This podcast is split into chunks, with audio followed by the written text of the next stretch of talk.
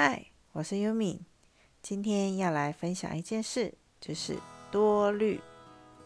最近跟朋友聊到，他前几天失眠了，因为啊，他睡前看了脸书上的讯息，得知一些消息后，就开始往负面的方向去想，不停的钻牛角尖。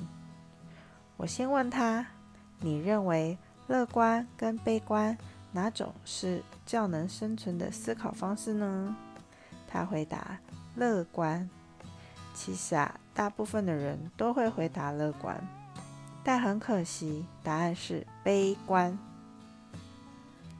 生物演化的过程中，过度乐观的基因是无法存活的，因为忽略了可能的危险，于是存留下来的基因是悲观的。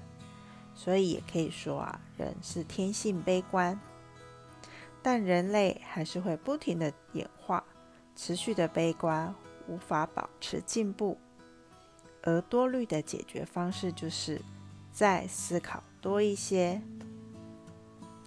世界上所有的事情都是中性的，但人用自己狭隘的观点去解析，于是就分出了好坏。